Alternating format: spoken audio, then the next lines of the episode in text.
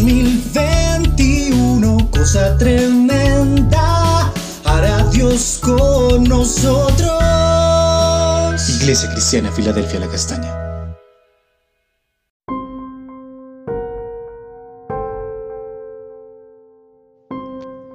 Buenos días, amada familia de la Iglesia Filadelfia de la Castaña. Hoy estaremos viendo en nuestro devocional un pasaje muy trascendental en la palabra de Dios, que habla acerca de la crucifixión de Jesús.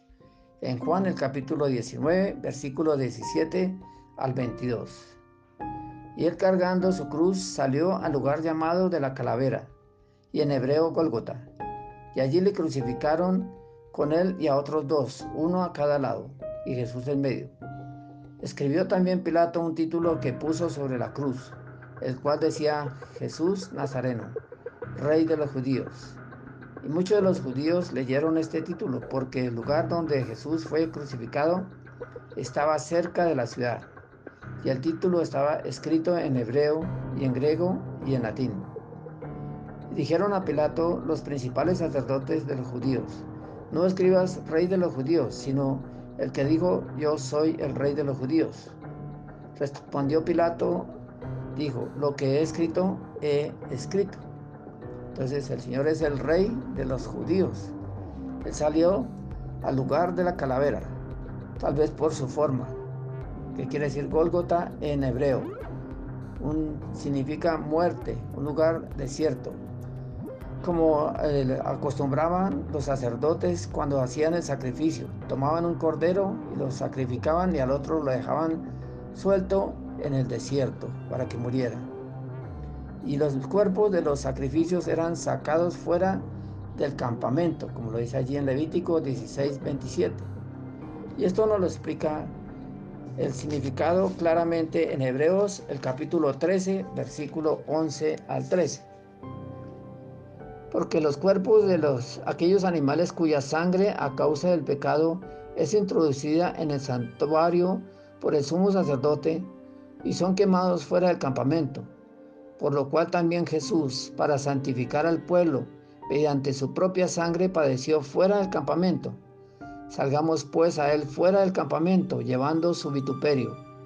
Entonces él cargó todos nuestros pecados en la cruz. Llevó el vituperio, quiere decir la injuria, la afrenta, la maldición, la vergüenza. Todo lo hizo por amor a nosotros. Con su sangre pagó ese precio.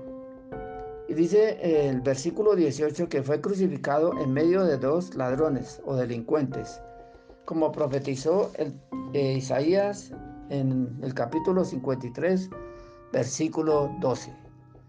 Por tanto, yo le daré parte con los grandes y con los fuertes, repartirá despojos, por cuanto derramó su vida hasta la muerte, y fue contado con los, los pecadores habiendo él llevado el pecado de muchos y orado por los transgresores. Entonces él llevó el pecado de todos nosotros y de los transgresores, los que han violado la ley de Dios y la ley humana. Él llevó el pecado de estos dos ladrones. Y este ladrón que se arrepintió y fue salvo.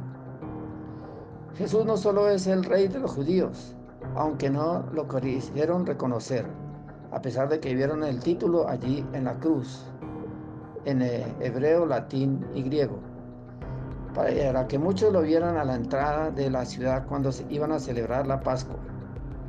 Porque Jesús no es el rey de este mundo, como lo dijo en Juan el capítulo 18, versículo 36. Mi reino no es de este mundo. Si mi reino fuera de este mundo, mis servidores pelearán, pelearían para que yo no fuera entregado a los judíos, pero mi reino no es de aquí, su reino no es de este mundo, porque el rey de este mundo es el diablo, como lo dijo allí en Lucas capítulo 4 versículos 5 y 6. Y le llevó el diablo a un alto monte y le mostró en un momento todos los reinos de la tierra. Y le dijo el diablo a Jesús, a ti te daré todas estas, estas potestades y gloria de ellos, porque a mí me han sido entregadas y a quien quiero la doy. Desde, el día que pecó Adán y Eva, le fueron entregadas todos los reinos de este mundo. Pero Jesús es el rey del universo. Como lo dice en Colosenses el capítulo 1, versículo 16. Porque en él fueron creadas todas las cosas, las que hay en los cielos y las que hay en la tierra, visibles e invisibles, sean tronos, sean dominios, sean principados, sean potestades, todo fue creado por medio de Él y para Él. Entonces el Señor es el Rey del universo porque todo fue creado para Él. Y su reino es eterno, que no tiene fin, como lo dijo el profeta Daniel en el capítulo 2, versículo 44. Y en los días de estos reyes, el Dios del cielo levantará un reino que no será jamás destruido, ni será el reino dejado a otro pueblo.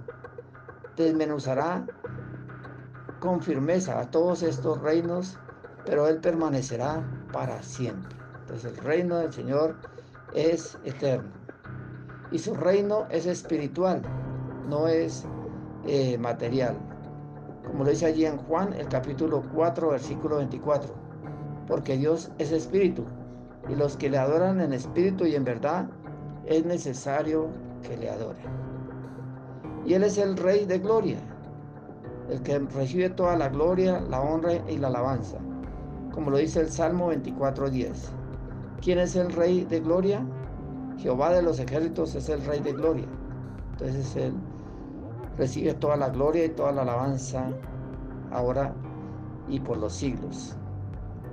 Y es un Rey vencedor que venció al enemigo allí en la cruz. Dice en Apocalipsis 17, versículo 14, pelearán contra el Cordero y el Cordero los vencerá, porque Él es el Señor de señores y el Rey de reyes, y los que están con Él son llamados fieles y elegidos. Y Él venció a la bestia, al falso profeta y al diablo allí en, hace más de dos mil años en la cruz del Calvario. Oremos, gracias Señor, porque tú siendo el Rey del universo, dejaste tu gloria para venir a ir a la cruz por amor a nosotros, cargando los vituperios, el pecado, las transgresiones. Gracias Señor porque tu reino es eterno, es espiritual, y tú eres el Rey de gloria, que venció al enemigo en la cruz, porque tú quieres hacer cosa tremenda con nosotros. Amén.